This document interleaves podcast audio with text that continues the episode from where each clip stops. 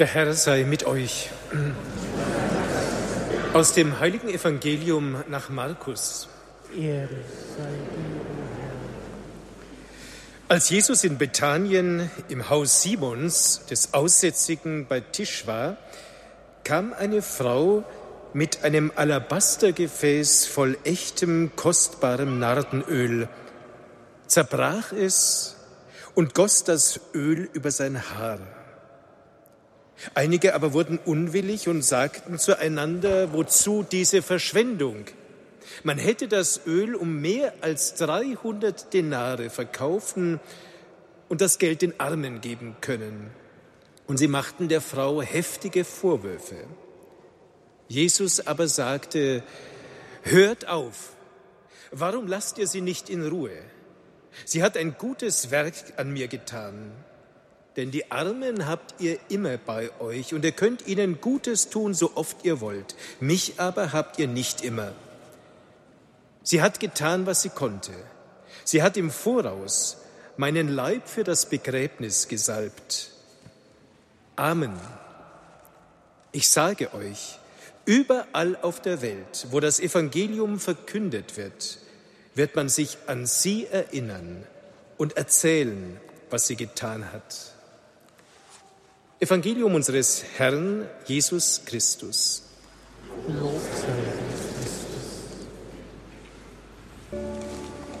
Schwestern und Brüder im Herrn, hier in der Kirche und am Radio. Wir feiern heute den Nationalheiligen von Irland. Aber es sind nicht nur irische Menschen gekommen. Wir sind hier sehr international zusammengekommen. Nun, und wenn wir in die alten Bücher der Kirchengeschichte schauen, dann lesen wir im Bericht über, den, über das Leben des heiligen Patrick, dass er zuerst gar nicht woanders hin wollte, dass er nach Irland überhaupt nicht wollte, sondern dahin sehr dramatisch von Seeräubern verschleppt worden ist.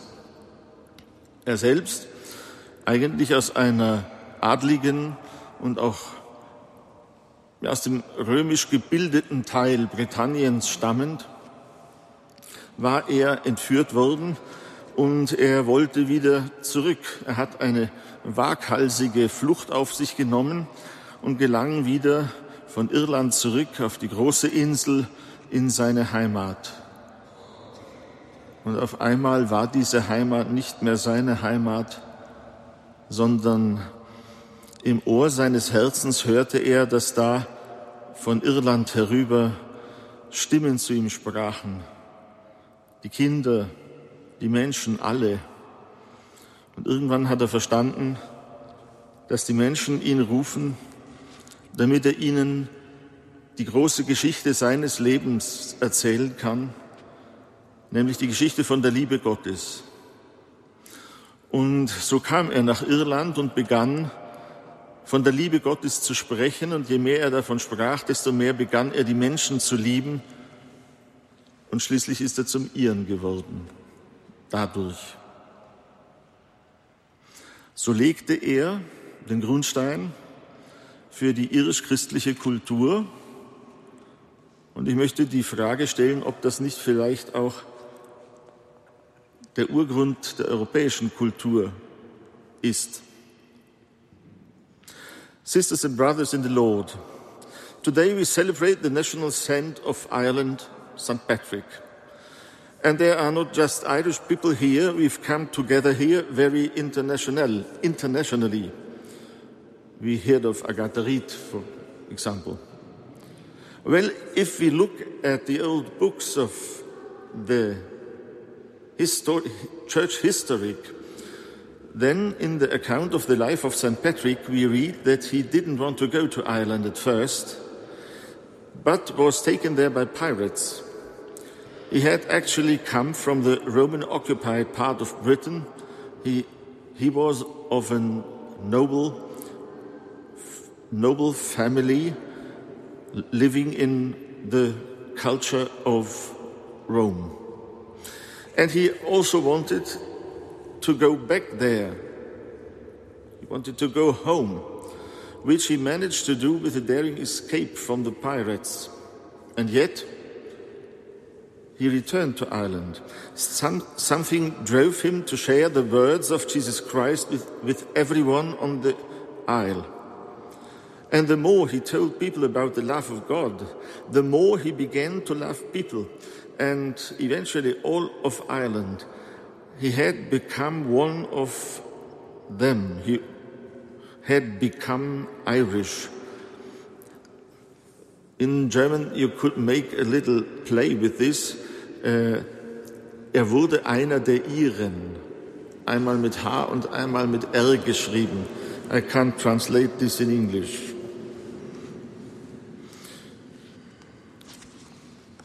In this way, he laid the foundation for Irish Christian culture. He also learned it there. And I would say, say also uh, for the European culture. Man muss nun wissen, dass die Christianisierung Europas, Mitteleuropas auf dem Kontinent, diese Christianisierung hatte durch die römischen Städte schon angefangen. Die Legionäre waren die ersten, die das Christentum in unsere Gegend brachte. Aber zumindest ist das bezeugt hier bei uns in Bayern, dass diese Mission nicht ankam. Es war vielleicht eine zu sehr politische. Das Christentum als Staatsreligion hat natürlich dann auch die, die römischen Städte ja, erreicht, aber eben als eine neue Staatsreligion. Und die, die Bajuwaren haben diese Kultur nicht angenommen.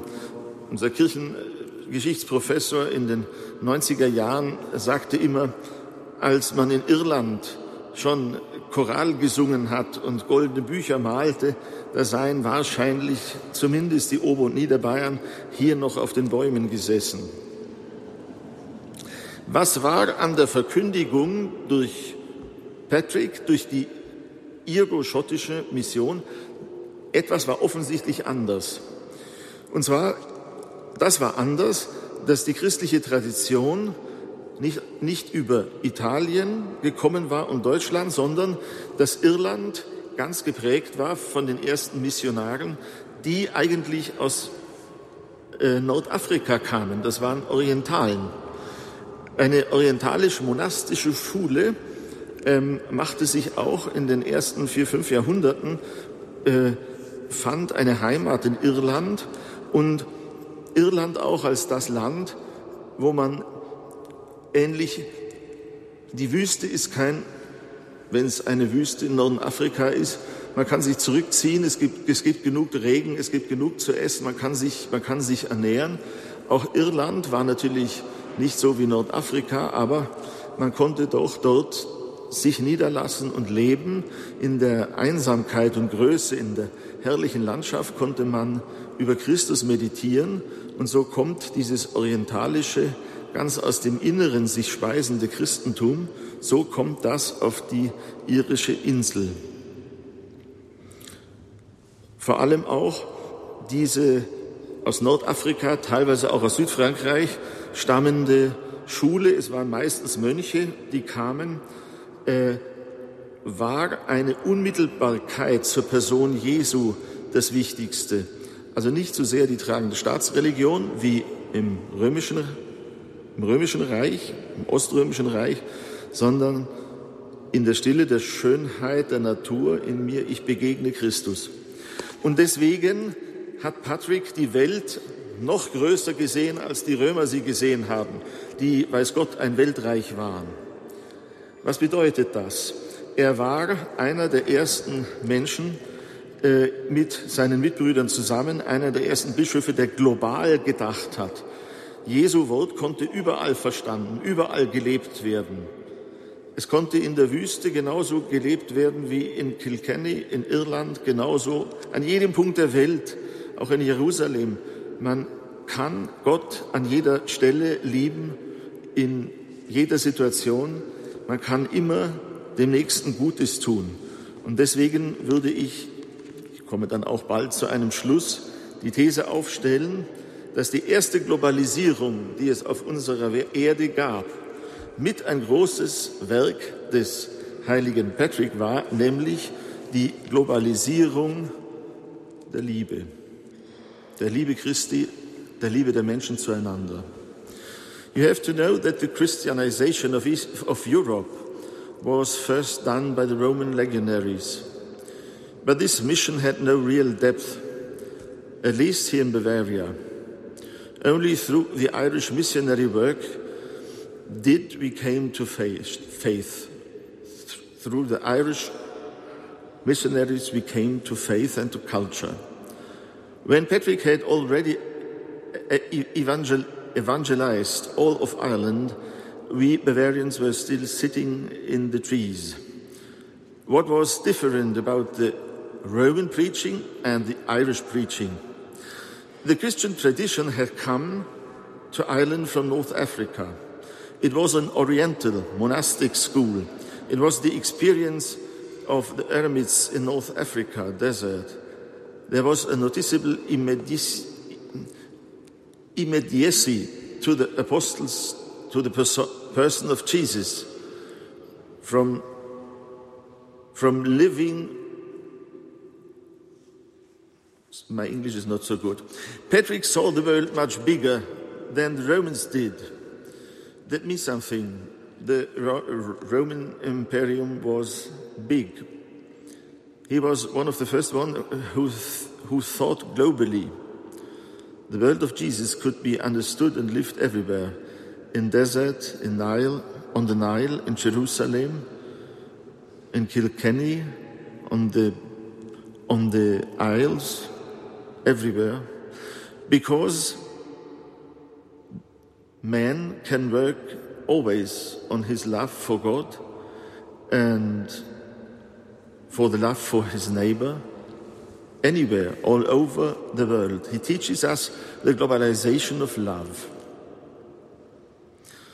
Wir leben heute in einem Europa und einer Welt, wo wieder jeder nur für sich allein will, die großen National die Nationalstaaten hausen sich wieder immer mehr ein. Die große, die große Freiheit in der Kultur Europas, die eben mit Irland und Schottland angefangen hat, das wird wieder, wieder klein gemacht. Und wir halten uns für die Großen, die wir von der Globalisierung etwas verstehen. Aber wir verstehen die Globalisierung ohne den heiligen Patrick. Und deswegen wollen wir nicht sehen, dass unsere Globalisierung dann auch den Hunger globalisiert. Der Krieg wird globalisiert. Ein Weltkrieg in Abschnitten, zeitlich wie örtlich. Mit der Globalisierung des Geldes geht automatisch die Globalisierung des Hungers einher. Mit der Globalisierung einer leer gewordenen Kultur, die wir in Europa immer noch glauben, ganz fest zu haben, globalisieren wir halt auch ein System von Wirtschaft, das vielen Menschen den Tod bringt. Und eine Globalisierung der Liebe, an die denken wir nicht mehr und würden wir vielleicht dann nicht denken, wenn wir nicht den heiligen Patrick hätten. Iren und Bayern und alle Menschen guten Willens, wir dürfen immer wieder Patrick um seine Fürbitte anrufen dass wir lernen, aus der Liebe Gottes zu leben, in dieser Liebe den Menschen gegenüber schätzen zu lernen und in diesen Maßstab für uns versuchen, immer weiter wachsen zu lassen, wie er für eine Globalisierung der Liebe und der Religiosität zur Person Jesu hin, das sollen wir unser Leben üben. Und noch eins zum Schluss. Welche Farbe hat die Botschaft Patricks? Ähm, der Herr Stadtpfarrer Mesner hat sich geweigert, grüne Messgewänder auszulegen. Deswegen äh, laufen wir heute weiß rum, aber genug da an grünen Dingen. Grün ist die Farbe des Lebens und der Hoffnung, der Natur und unserer Mutter Erde. Und so können wir eigentlich am Festtag des heiligen Patrick nur sagen und ihn bitten, Patrick, gib uns die Kraft zu lieben, den Mut zu hoffen und damit Frieden zu schaffen in uns und so Frieden zu schaffen auf einer Welt, in der die Globalisierung der Liebe alle Menschen zum Frieden führt. Today we live in Europe and a world where everyone wants to be alone again. Nations want to be alone and secure for them. As they say other things, but Europe gets more small. Everyone to be in his own country. This was never in Europe. It was always a region of culture. And we consider ourselves to be big ones who understand something about globalization. We hear it, we read it in every newspaper. And we don't want to see that we have no, no real human idea of globalization because hunger is being globalized, war is being globalized, the globalization of money goes hand in hand with the globalization of hunger. Yes, with the globalization of Europe's culture, which is not from the death of St. Patrick, which, which takes us to be spiritually empty. And so the death is globalizing when only the, those who have the mighty positions live for themselves. Irish and Bavarians and all people of goodwill must invoke St. Patrick for his intercession that we learn to live from the love of God, in this love to learn to appreciate people, and this benchmark for our trying to keep growing in love. What color is Patrick's message? It's the green. It's the color of life and hope, of nature and of our Mother Earth. And so we pray, St. Patrick, give us the strength to love the courage to hope, and there be create peace in us, like Patrick did with the words of Jesus. And only in this way that every one of us wants to be a little St. Patrick with the thought of globalization of love in the heart.